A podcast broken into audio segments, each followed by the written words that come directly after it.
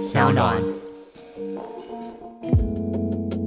AJ 宅慢慢说。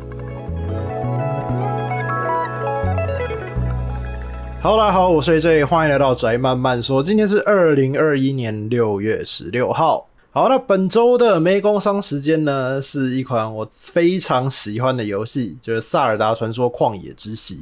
那为什么要特别提这个已经算几年前的游戏呢？因为最近刚好就是一三展嘛，然后任天堂的直播呢，它有在试出《萨尔达：旷野之息》的续作，它目前还没有确定的这个新的标题之类的啦。总之就是《旷野之息》这个系列的续作这样子。那呃，看到这消息刚好就是蛮兴奋的，所以想说再重复跟大家分享一下这款游戏有多棒这样子。因为其实哦，相信呃这种经典大作，我说它是经典大作应该是不为过了，因为它应该算我人生玩过的众多游戏中数一数二好玩的。那这一款游戏其实应该很多人没碰过，就像是有些人他们可能就是没有看过一些经典电影。那可能有些人买了 Switch，但他可能就是拿来玩健身环，他或者是玩马里奥赛车或派对，他就是没有去玩旷野之息。那我只能说，你们这些人，你们买了 Switch 跟买一块砖头是差不多的道理，就是你有 Switch 却不玩旷野之息，真的是浪费人生，然后浪费这台机器。那如果你玩过旷野之息，你就算只玩过这一款，你这个这一台 Switch 就算砸掉了，也都不会浪费。旷野之息就是这么神的一款游戏，那它到底为什么好玩呢？呃，其实萨尔达传说我蛮小时候就玩过了，它以前在 GBA 还是，而且 GBA 版有诸神的三角力这一代，因为它其实它不会讲萨尔达一二三呐，它比较是萨尔达传说，然后旷野之息，然后诸神的三角力、天空剑这样子，它比较是分不同的。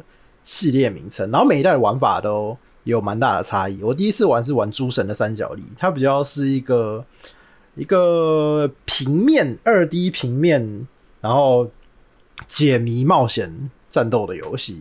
那其实它当时一个小小的在 GBA 上游戏就非常的丰富好玩，然后我就从上面感受到萨达这个系列的这个独特的魅力哦。非常有冒险感，然后又充满一点益智解谜这样子。其实我并不喜欢益智解谜的部分啊，所以小时候我好像卡在很后面卡关之后，因为小时候你也不懂得怎么查攻略，所以我最后没有把它玩完。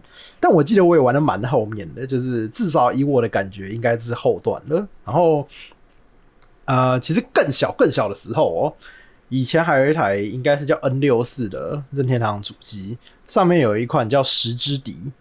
哎、是时之底吗？我有点忘了，应该是时之底没错啊。那款其实它夜晚的时候有点可怕，结果小时候有点怕那款游戏。但那款游戏就是我我其实不是不不确定那个到底算不算开放世界，那个时候应该还不叫开放世界。但至少它会让我觉得那个游戏特殊之处就是它没有让我觉得很限制你要怎么走，因为以前的游戏比较有一个固定，你一定要走哪里去哪里。然后，但我觉得在时之笛上比较没有这种限制。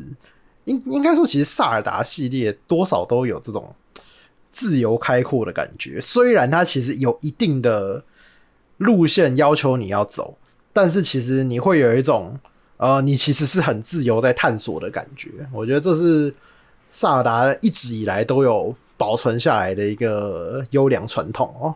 那旷野之息呢？应该算就是这个系列目前的一个很终极的系列哦。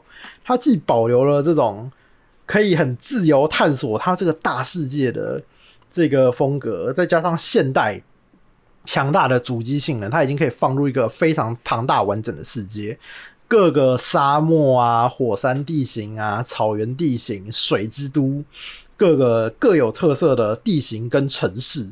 然后还有巨大的神兽的战斗啊之类的，然后还有有传说的龙在天上飞，这种庞大的梦幻世界，你可以以你一个小小的资这个一个人，然后去探索这庞大的世界，你真的很有这种探索感。虽然说现在开放世界非常的多，但是萨尔达它求的不是大，而是精巧、精巧美丽。他之前我看过一个。做游戏节目的频道叫 Ganker，就是他有介绍萨尔达旷野之息制作的一个概念，它的地图制作概念非常有趣哦。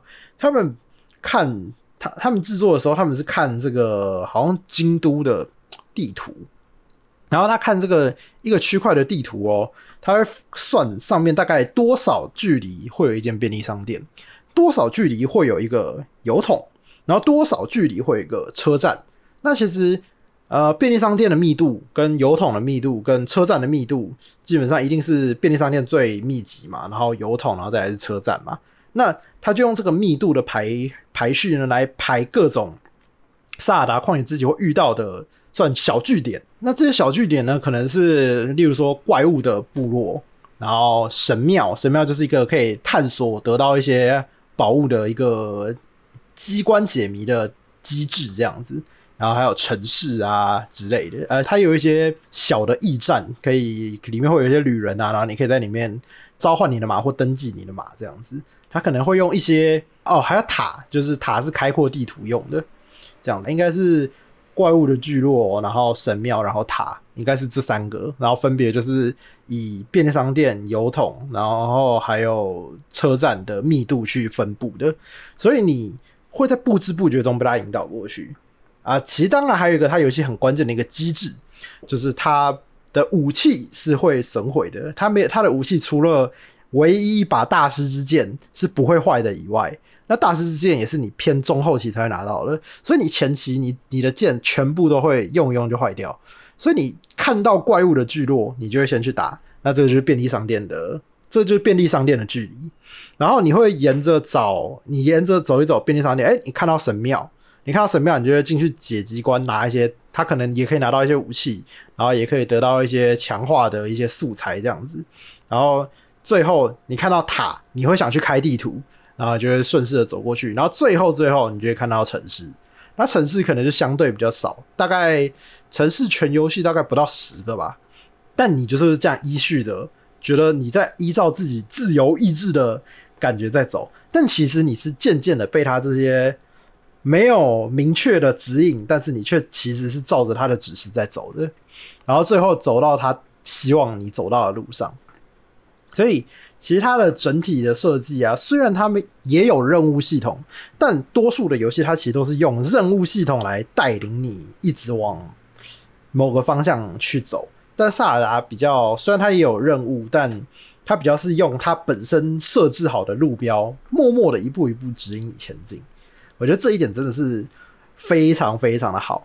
那也正因为哦，这个游戏做什么都好玩。其实还有像是它的物理运算非常的有趣哦，像它的火焰，它的火焰你放在地上，然后就可以烧草，然后甚至你可以烧一些各种东西，然后草烧起来之后，它会出现热气流，你热气流你就可以跳跳在上面，撑开你的滑翔翼，你就会飞上去。它的这些。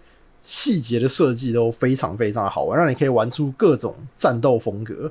你先自己玩，然后再去看别人玩，你就觉得哇靠，原来我们玩的是根本是两款游戏。哎，所以它是一个可以玩出各种自己风格的游戏。那它的难度也可以依照你自行喜欢去调整。它基本上，呃，虽然最后有一个更困难的模式可以再重玩啦，但你其实前期如果你觉得太简单，你也可以不要穿太好的装备，因为它没有等级这个限制。它没有等级，它是有强化自身的血量的功能，但它没有等级，所以你最多就是穿防具拿武器来强化你自己。那你可以降低这部分来提高难度，这也是一个做法。哎，总而言之，它是一个非常丰富又好玩。然后它的剧情虽然简单，但因为你很投入在这个世界，这一个简单的小故事呢，就可以让你觉得有很深切的。感动，所以虽然呢、啊，其实我完整个故事，我真的觉得它故事超普通、超王道、超标准，但其实我还蛮喜欢的，就是你被这个故事给稍微感动到啦。所以其实故事到底写的，嗯，好不好，一直都不完全是最重要的，我不完全是最重要的一件事哦、应该说，你会不会讲故事，我觉得其实才是最重要的。呃，好的故事给烂的人。讲他们还是不会讲得很好，很烂的故事给厉害的、很会说故事的人，他还是可以把它说得非常的有趣。哎，所以我觉得萨达不论在游玩性上、剧情上，哎，都是一等一顶级的优秀，非常推荐大家去玩。加上它的风景、美术风格也真的是好到不行啊！如果你这辈子没有玩过《萨达旷野之息》，拜托一下好不好？可以去玩一下，真的非常非常好玩。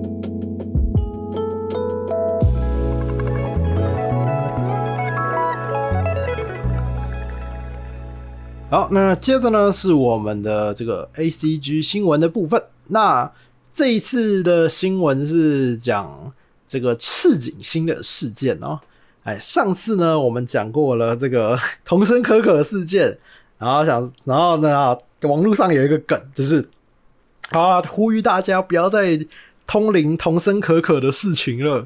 哎，这个你乱通灵也只是，例如造成对立啊，然后怎样造成一些网络上的困扰。然后接下来的 赤井星无限期休息，然后大家就呃啊，很难不把这件事情跟中国联想在一起。那。相信有在看《Whole Life》人，多少都知道龙星事件嘛。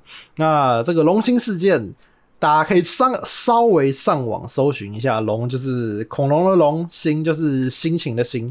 你上网搜龙星事件，你就可以找到非常多的懒人包。那你可以自己大概去看一下，这边我就不再赘述了。那因为龙星事件，第一个就是桐生可可，然后第二个影响人就是赤井星，然后现在。一个人七月一号要毕业，然后另一个人现在突然无限期要休息，哇！你这个很难很难不有任何的联想啊！就算我现在非常理性的，就是告诉自己当哦当下啦，当下非常理性的告诉自己，哦，这个应该、应该没有关联吧？但你还是很难不去联想到这样子。好，那不过呢，哎、照惯例哦，我的通灵王好朋友这个。果兽大大呢，哎、他也有在通灵了一次，然后就也是有跟他征求同意，说我想要分享他这个他通灵的看法。那我自己，因为我自己也觉得他通灵的蛮有趣的啦，所以我自己也想分想分享一下，跟大家聊聊看。然后大家也可以欢迎分享，就是留言告诉我你自己对于这件事的看法。你可以在 Apple Podcast Apple Podcast 的这个上面留言，然后或者是在 YouTube 留言都可以。好，那我们这边以下呢，是我朋友果兽他的这个通灵的这个想法哦。呃，我先说我没有记得很详细的时间分界点啊，只是讲一个大概的印象。那赤井星在龙星事件之后，就有一点迷失原本实况的方向的感觉。他喜欢一些非主流的游戏，超级兔子人、湖南糖豆人和其他成员有点不太一样。那有点比较接近的，大概剩下就是 Minecraft。那可以去看他的开台的足迹就可以知道了。那当有哈恰玛这个概念出来以后，观众的反应很热烈。那哈恰玛呃这边稍微介绍一下，有点像是他的另一个人格啦，有点像是另一个人格的设定这样子。那他也做了很多相关的东西出来。哈恰玛 Cooking，然后人格战争，哎、我必须说，这个人格战争这个真的是鬼之气化，真的是气化之鬼，非常的厉害。我当时看到这个这个玩法，我都觉得哇，赤井星真的是很厉害。就算我当时还没有很迷看 Holo Life 我都觉得这个气化相当的厉害。好，继续。另外呢，还有延续以前会和观众互动的相关气化等等的。那乘一二点。那作为一个偶像，赤井星比起会长更接近一般人对于偶像的认知，年轻有活力，唱歌跳舞也极有潜力。那照理来说，应该更符合 Cover 的偶像方针。然而，赤井星目前比较像是以气化为主力的 V。那在我看来，休息除了可能是心理压力，那他推特有数字提到，因为心理状况不佳要的呃休息。那除此之外呢，或许也经历了会长所说的和 Cover 方向性的不同。呃，那第四点跟他中之人稍微有一点关系，这边我们就尽量不提，不谈中之人的部分。好，那第五点呢，多半成员提到赤井星呢，都会说他是很有想法、很努力的孩子。那呃，而赤井星的个性，就这个果兽个人的猜测，是一个比较单纯、还没入社会的孩子一样。那私底下呢，赤井星和会长其实交情很好。那那会长呃，童生可可会知道 Hololive 也是因为赤井星。那多半的成员谈到赤井星，都会说他是一个有想法、非常努力的孩子。那而赤井星的性格呢，在果兽个人的猜测里面是一个单纯比较呃没有进入社会的孩子。那私底下呢，赤井星和童生可可其实是交情很好的。那童生可可会知道 Hololive 也是因为赤井星。那在这样的状况下，会长毕业之后呢，那对赤井星可能比较难不把这件事情跟自己有所联想啦，然后可能也会觉得自责。那那个时候龙心事件几乎是童生可可一个人去吸住了炮火。那或许这次的休息也多少跟会长的毕业心情上有一点影响，这样子。那在赤井星公布了要休息之后呢，那像不知火、弗雷亚，然后瓦塔梅，然后还有天使，他们这些 Hololive 的其他成员也都有出来表示，然后会等赤井星回来。那也有很多，也有人就是表示说，哦，有跟他稍微问过状况了。那虽然这个消息很突然，不过请大家放心，这样子，那请慢慢等他回来。基于以上呢，这个果兽他通灵的看法是，这个因为气化的方向屡遭修正，那以及受会长毕业影响，所以选择休息，并且寻求灵感。那有人提到，可能是因为就是中之人自己的私事，也可能是让他休息的一个可能性。那总之呢，如果相信这些同事的推特发言不是场面话，那事情应该是没有那么的严重。那大家就。安心安静的等这个赤井星回来这样子。那另外一题，桐生可可活动的时间是二零一九年十二月底到今年的六月底，啊，大约是十八个月。那如果加上半年的培训期，应该是两年的合约。那如果这是 Hololive 与艺人签合约的长度的常态的话呢，赤井星的合约应该会要到二零二二年的一月才会到期。大家应该也可以以此基准来观察一下其他人的活动状况，例如兔田佩扣拉，他是二零一九年七月中开始活动，那大概是在二零二一年的二月中结束第一份合约，并且签了一份新的。那一月下旬的时候呢，佩扣拉则发生了一件事情啊，就是一月二十二号在实况的时候念 SC 突然静音，回来之后呢语带哽咽。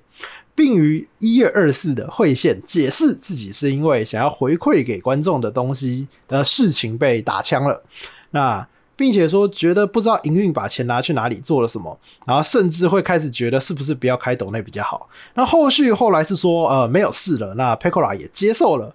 那以赤井星的状况则是变成现在距离合约到期还有半年，那或许现在在这个时间点停下来想想以后的方向。或许也是不错的选择。然后顺便补充，就是呃，这有提到这个 Hololive 的母公司 Cover 是否为中资的这件事情哦。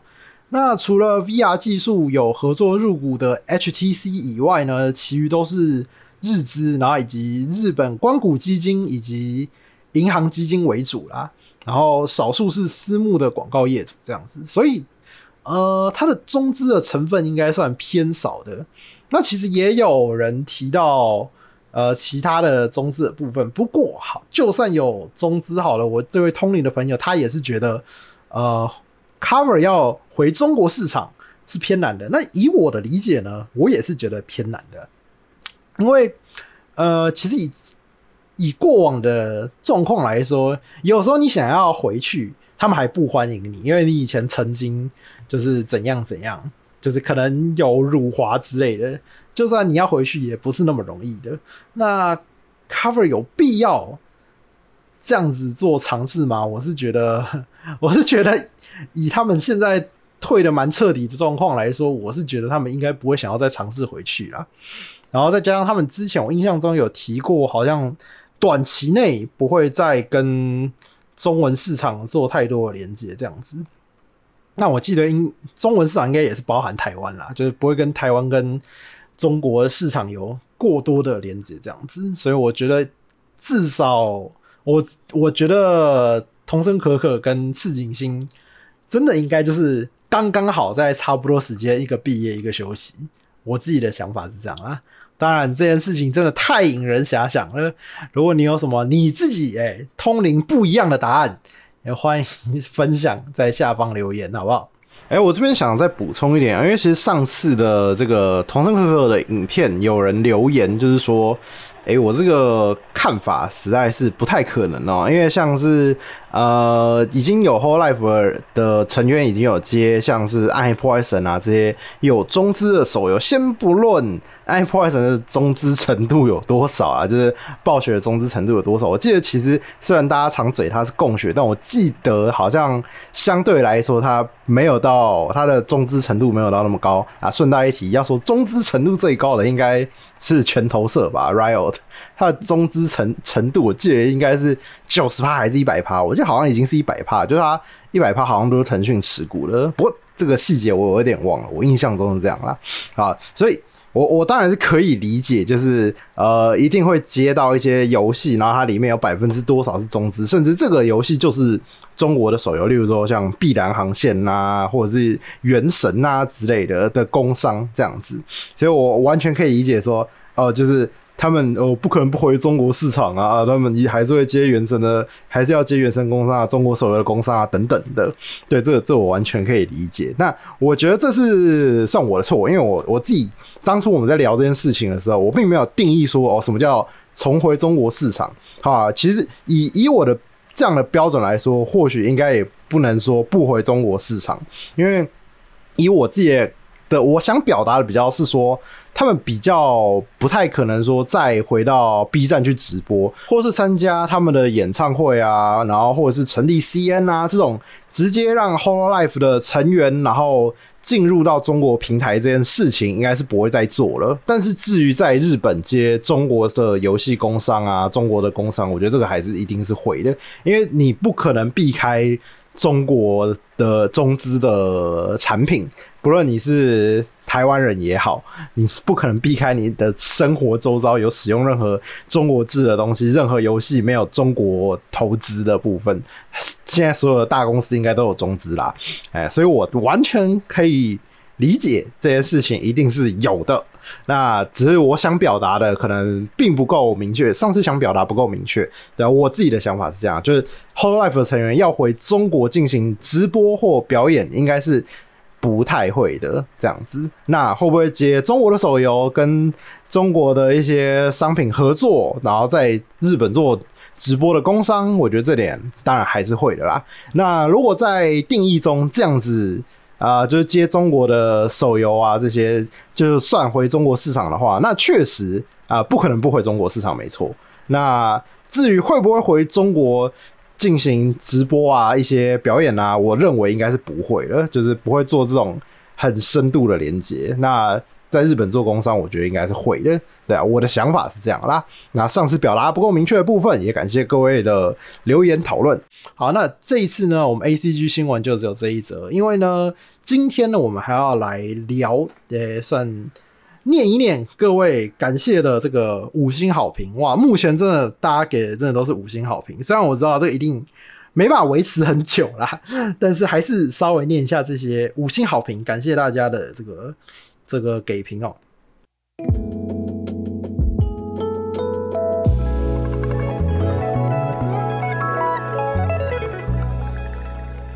好，因为我们趁现在这个评论还没那么多哦，赶快。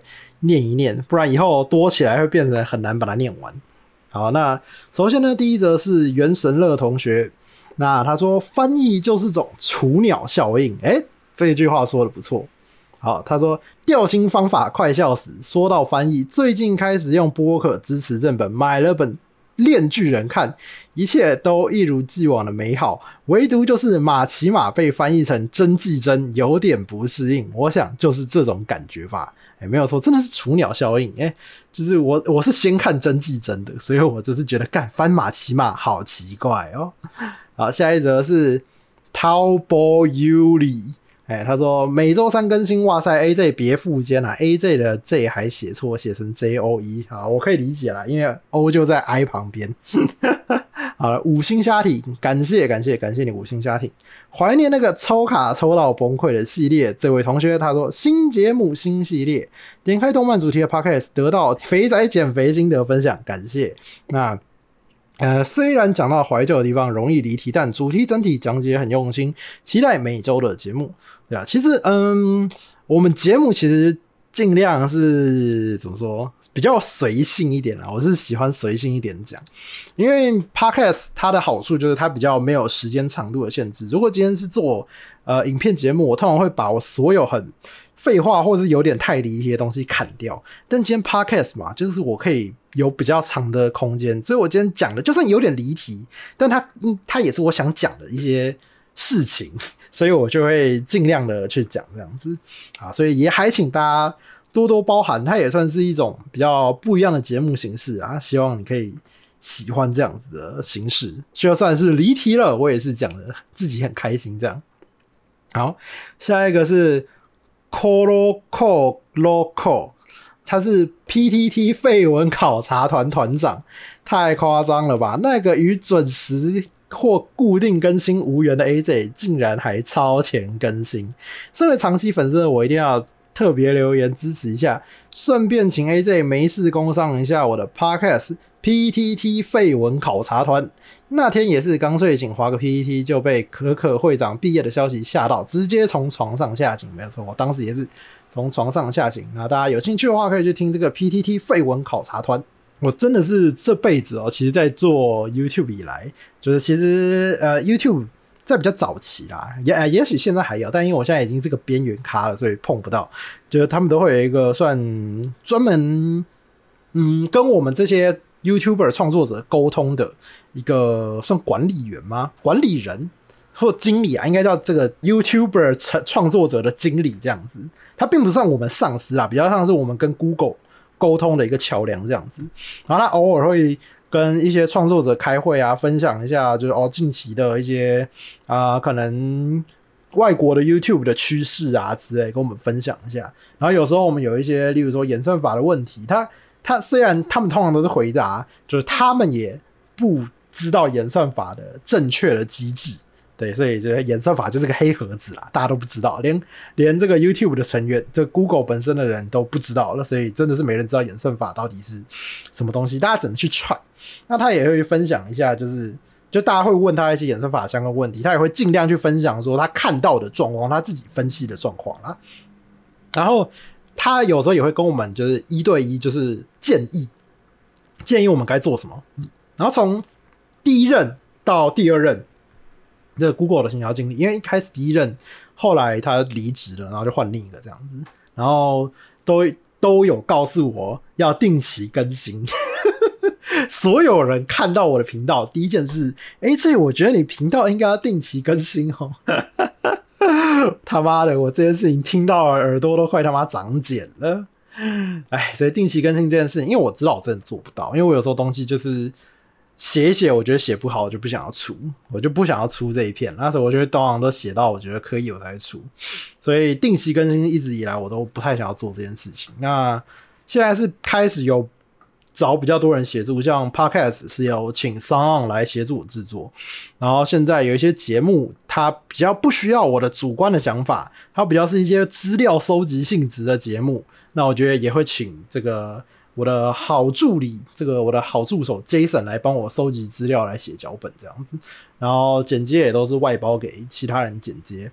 那所以就是在开始不断的找人分担工作，以及把节目做一些比较容易可以请人协助的调整之下呢，啊，近期的更新频率有稍微提高了，但也没提高多少就是了，就是有提高了，也其实我觉得算提高了不少啦，只是有时候还是会。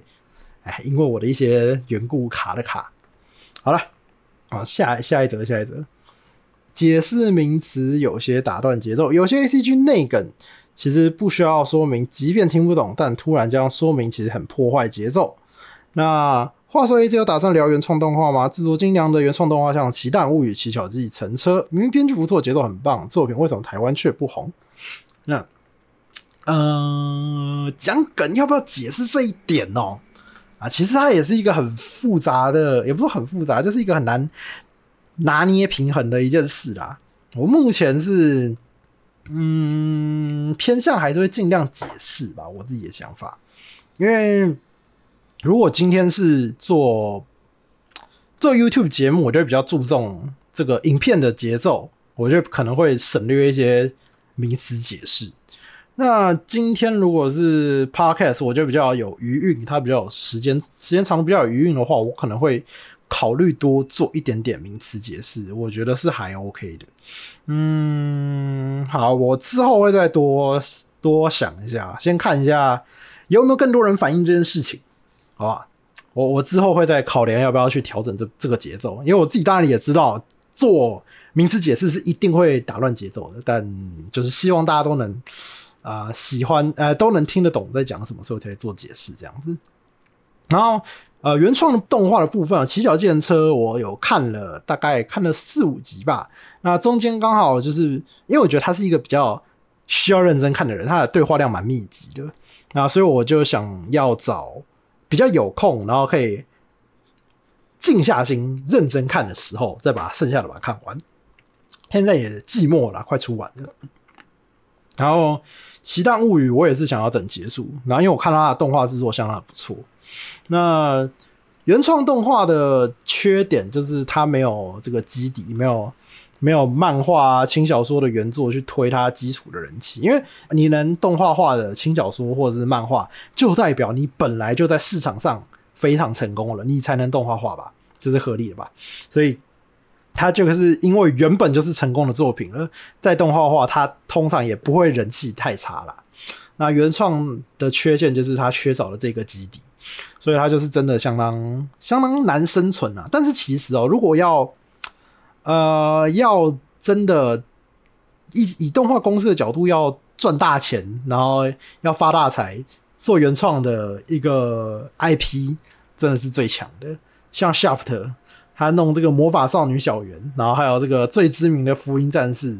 虽然他有漫画，但他漫画是包含在福音战士这个企划本身的，所以它并不算是呃漫画改编动画，它算是一部原创动画。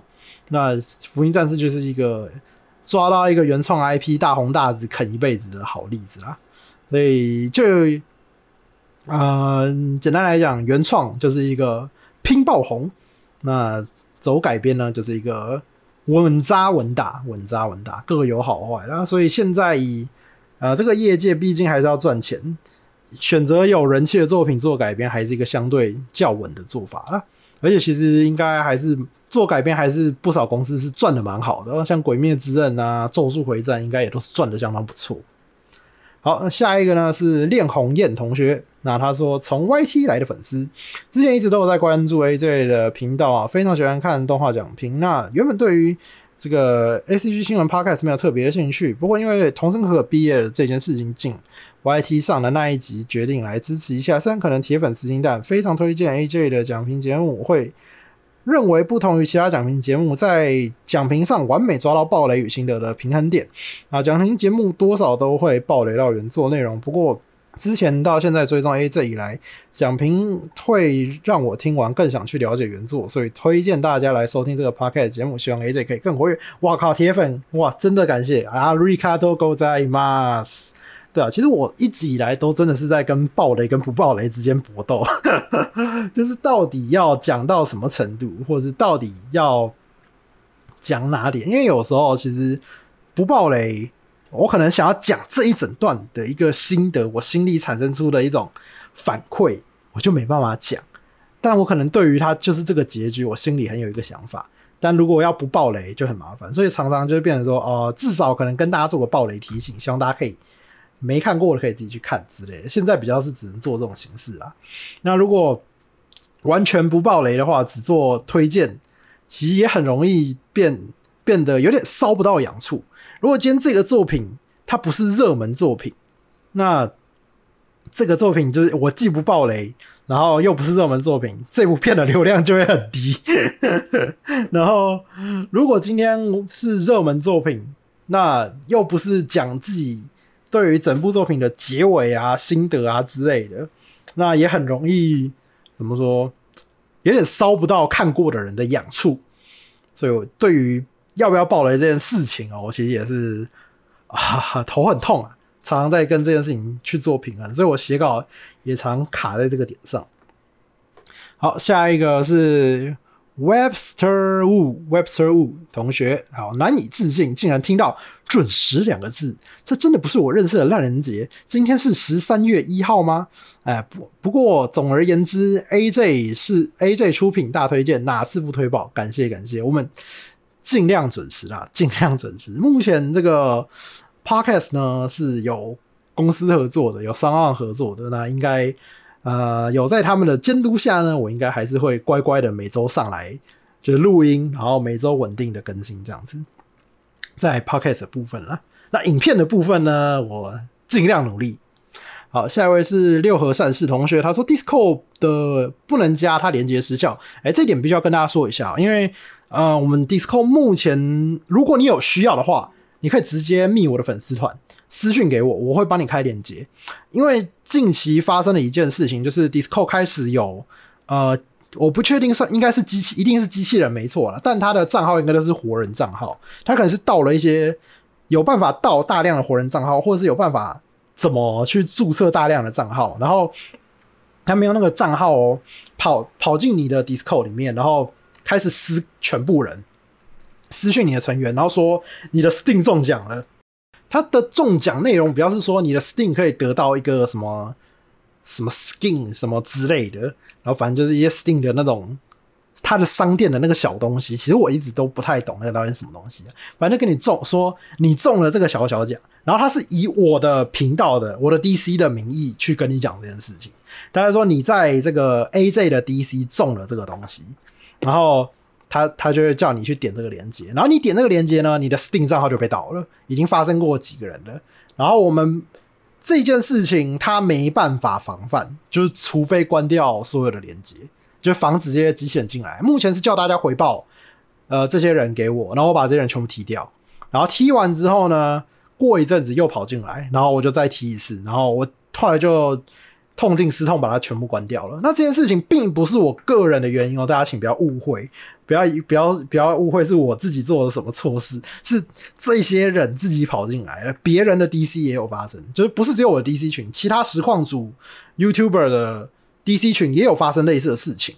那所以这件事情我只好暂时锁国啦。那所以如果你确定你要想加，哎、欸，加我的 DC 的话呢，可以直接。密我的粉砖，那我会开一个就是短时效性的这个 DC 连接给你，它就是过一段时间会消失这样。那永久性连接我们暂时先不开放啊，我们可能先锁个一个月再看看情况。因为前一阵子我锁了一阵子之后，又有人发生，又有其他的实况组的 DC 群发生这件事情，所以我那时候又想说，嗯，我们这个。这个警戒再度延后，我们再再延后，再延后两个礼拜这样，所以目前是决定先先锁一个月啦，这样子。好，下一个是火鸡肉饭超好吃，五星来啦！五星召唤直男之道续集。好，这个我们直男相处之道呢，我是有想再出一集啦，我们之后会再收集更多这个 ACG 中的男女相处问题来跟大家分享一下。那如果你有看到 ACG 中有什么有趣的男女相处问题呢？哎，你也可以欢迎分享给我。那因为我会，我可以拿来跟，就是拿来做一点讲评这样。好，那下一位是 Kitty 头坤哎，YT 算小粉吧，哈哈。哎，我以前常常不知道看什么就会去 YT，那听你的推荐，今天偶然看到一个熟悉的名字，一听是熟悉的声音，加油！觉得你的声音很适合做 Podcast，祝越做越好，感谢你，感谢你。好，那我们的这个五星好评就到这边，目前全部念完了，感谢各位五星好评的成员了。如果呢，今天你喜欢我们节目，也欢或者想。跟我留言分享什么事情，也欢迎在下方留言。那我到时候会在累积一段时间之后啦，像今天这样累积一段时间之后，我会把它一起念完这样子。那如果呢，你想要骂我，觉得 AJ 你攻这三小讲的真烂，哇靠，你也是留五星。为什么要留五星呢？因为留五星的话，我会在节目中把你骂我的话一起讲出来，好不好？哇，这才是对我最大的羞辱吧？你想要骂我的话，直接在我的节目中被我念出来。直接当众羞辱我，哇，这才是最棒的，好不好？想要羞辱我的话，也是五星好评。你留那是一星、三星、二星啊，我靠，烧不到我痒处。OK，我这个人超级不 care 这种东西的。身为一个做了五六年还红不起来的 YouTuber，这个心理素质啊，可是抗压性顶高的，你留个一星两星骂我骂我什么，我真真的是没感觉，不如五星羞辱我一番吧，感谢你的羞辱。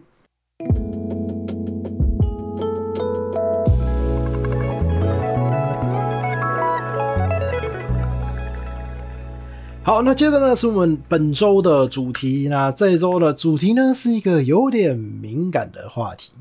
那相信大家都有玩过盗版的游戏，或者是看过盗版漫画、盗版的动画、电影等等的。那在这几年啊，其实因为 Steam 的兴起，然后串流平台的兴起，大家开始逐渐的脱离盗版。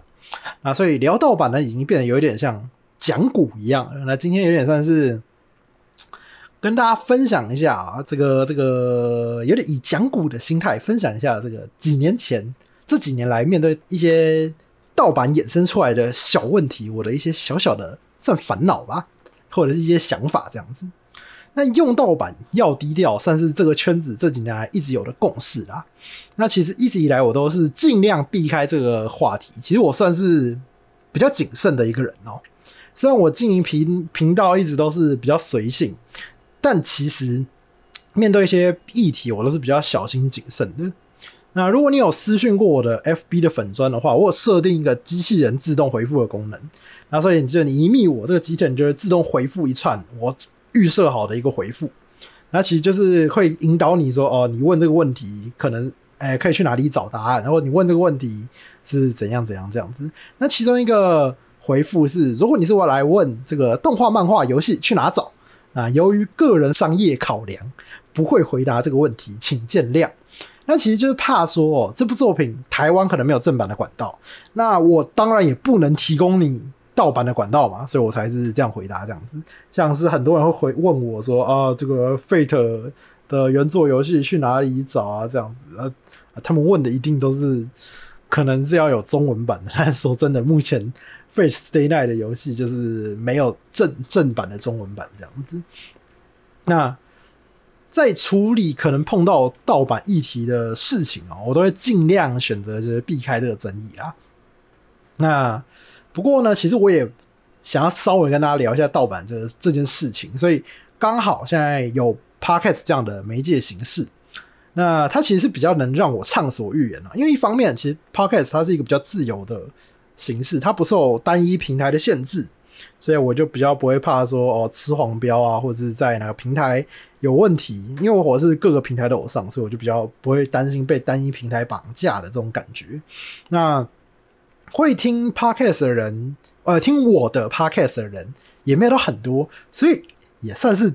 有低调啦，算是小声的在说秘密，有点大声的在说秘密，但还是比较低调一点。这样比起做影片聊，还是相对比较低调一点。这样子。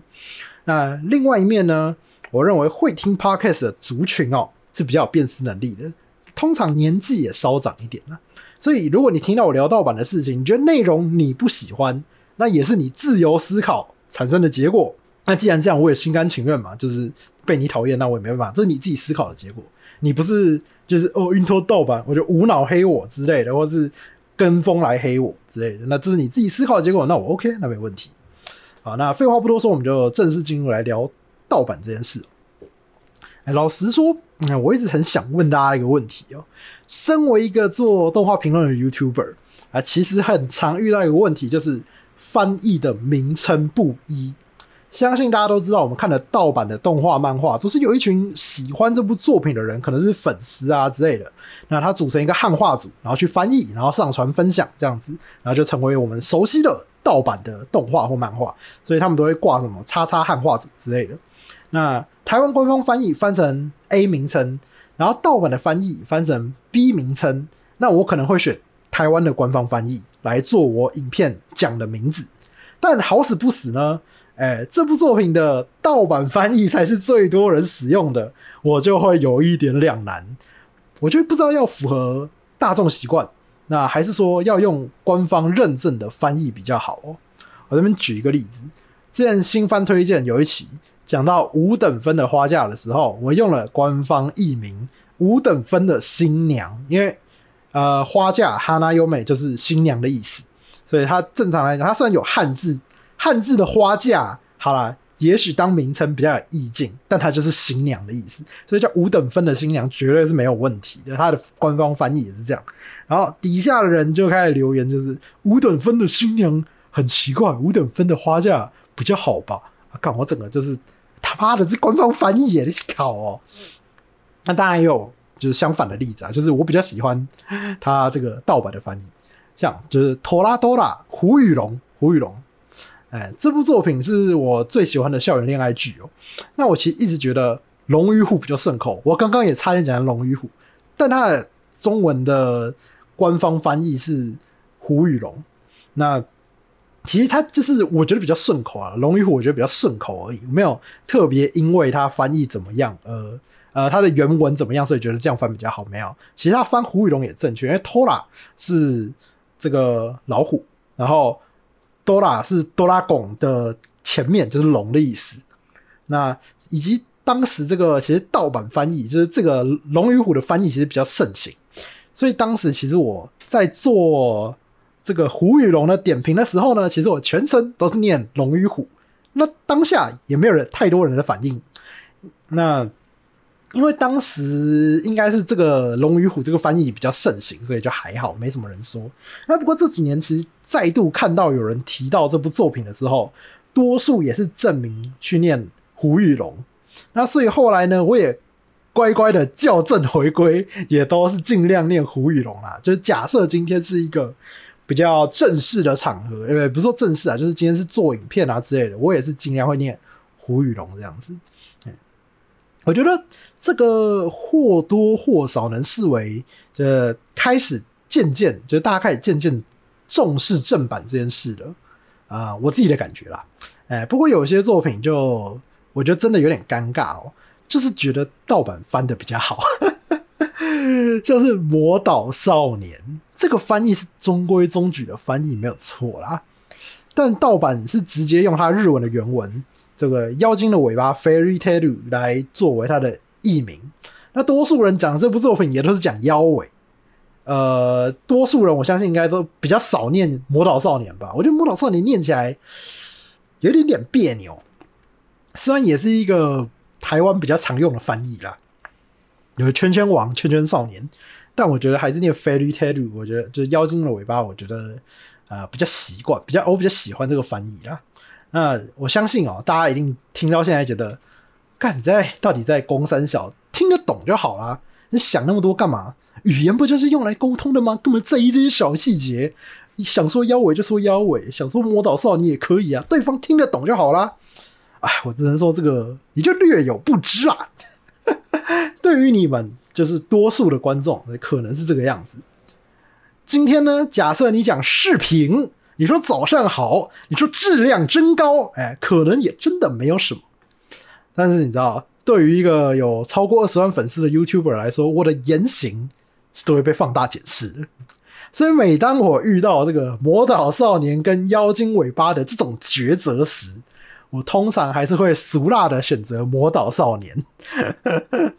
哎，虽然有些人会留言说，呃，我比较习惯念妖精的尾巴这种有点看了有点烦的留言哦，但我至少至少我这个行为是没有问题的。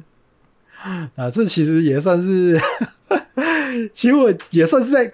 小抱怨我自己工作上面的一点小事啊，其实我以前呢、有在经营就是哔哩哔哩的时候更麻烦，它是一个中国的这个影片平台，比较是就是动画相关为主的。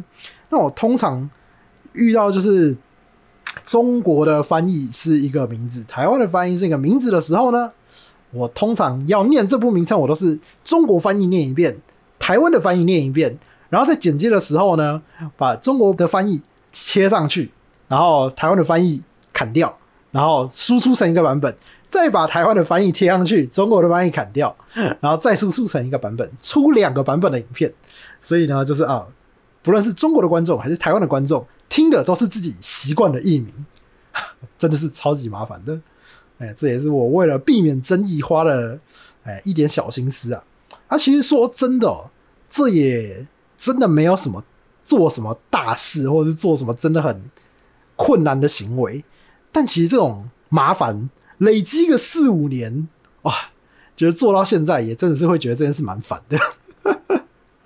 那 顺便再分享一个，我觉得也是跟盗版翻译有关的一件小事啊。其实我自己也是看到之后有这些有点无聊的一些小想法，想跟大家分享一下。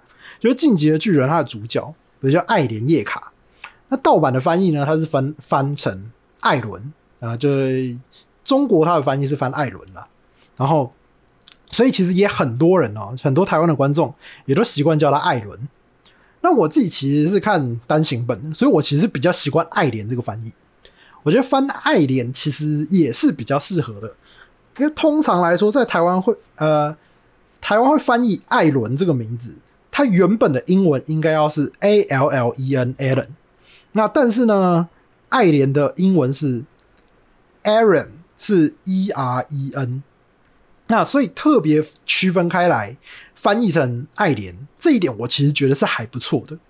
然后还有像是米卡莎，它的盗版翻译是三笠。那其实应该依照米卡莎有东洋血统，然后所以把米卡莎这个这个日文翻成日文汉字的意思就是三笠。那但是依照主角群的故事背景，米卡莎这个名字哦，在他们脑内应该单纯的是用。发音来理解的，所以我觉得直接用音译，我觉得比较合适。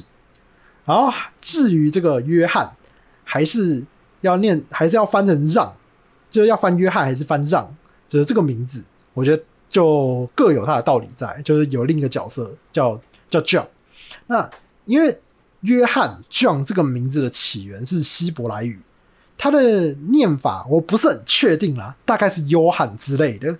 大概，因为这是我朋友跟我讲的，所以我不确定他是真的这样念约翰还是什么。但他的发音在中文里面应该也是倾向约翰这个发音，这个音译。那但是基于美国，他们会把一切的英文都用这个美式发音来念。嗯，所以像那个宜家家具的原文是念 IKEA，原文是念 IKEA，但在美国呢会被念成 IKEA，IKEA。哎，所以是美国把它念 IKEA，但事实上它应该要念 IKEA 才对。那 John 在美式，呃，J O H N 的 Johan 在美式发音，它也变成了 John。那而这个名字呢，到日文的片假名，它也是照着英文的发音来翻译出来的，所以也是就变成日文日文的片假名拼成了 John。那所以最后这个晋级的巨人的约翰的发音就变成有点像。这在日文里面有点像“将”，像像“让”这个发音，没错啦。所以盗版把它翻译成“让”这个音译去翻，我觉得其实也没什么大问题，因为它就直接照着日文片假名去翻的。那台湾的官方用“约翰”，其实也符合台湾对于 John 这个英文名字的习惯的翻译，所以也是蛮合情合理的。哎，虽然呃，虽然我之前就是讲大人那一集啊，还有这一集。讲到很多翻译的事情啊，但我自己其实对翻译没有任何专业理解，我只是一个普通的宅男，分享自己的己见而已。我只是分享一下我自己对这些翻译名称的一些小看法，这样子。因为有些人有时候会好奇为什么翻译出来的不一样，大概是这样的意思。好了，那以上跟大家分享一下我对于闲聊一下这种盗版的一些一点点小事。那其实能聊的是还真的是不少啦，因为这一次我们也是也才聊一点点关于翻译的一点小问题而已。那这次就当做一个起头，那我们之后再可以再延伸再多聊一些关于盗版的话题。我自己是觉得还蛮有趣的啦。啊，最后哎、想到就是顺便跟大家讲一下，刚我们这个这个五星念五星好评的时候，刚好也有念到。这个链锯人的这个算女主角吧，我我个人认为应该算女主角啦。总之就是赖个女人，哎，因为我是从单行本看的，单行本赖个女人的翻译，它叫做甄纪真，哎，那但是多数人呢，应该都是叫她马奇马，大多数人应该是念马奇马才对。那但是因为我是从单行本看的，所以有这个雏鸟效应啊，所以我觉得念马奇马很奇怪，我觉得甄纪真比较合理。比较习惯了，不是合理，因为我不知道哪个比较合理，我是觉得比较习惯。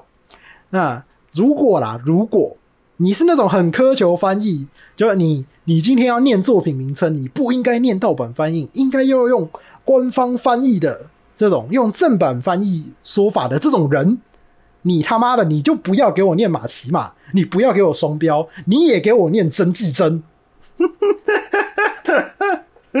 好了，以上就是我这次想要分享的 无聊的，在我心中一直有的一个小小的话题。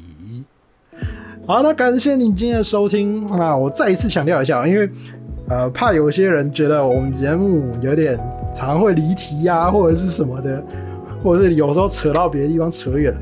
哎，再再一次跟大家强调，我们这个节目呢，不认真听也不会死人，哎，是一个非常轻松愉快的节目。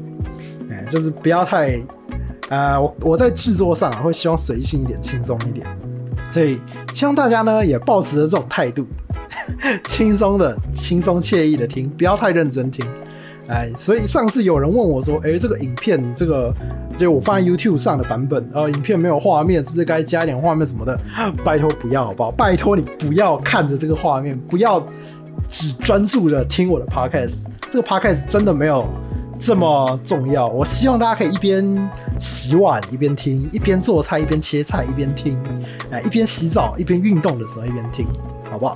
那如果你今天在做哎比较大重量的训练，要很专注的时候，放空耳朵没关系，就是你虽然在听，但是你也不要思考我在讲什么，也没有问题，因为这个节目真的一点都不重要。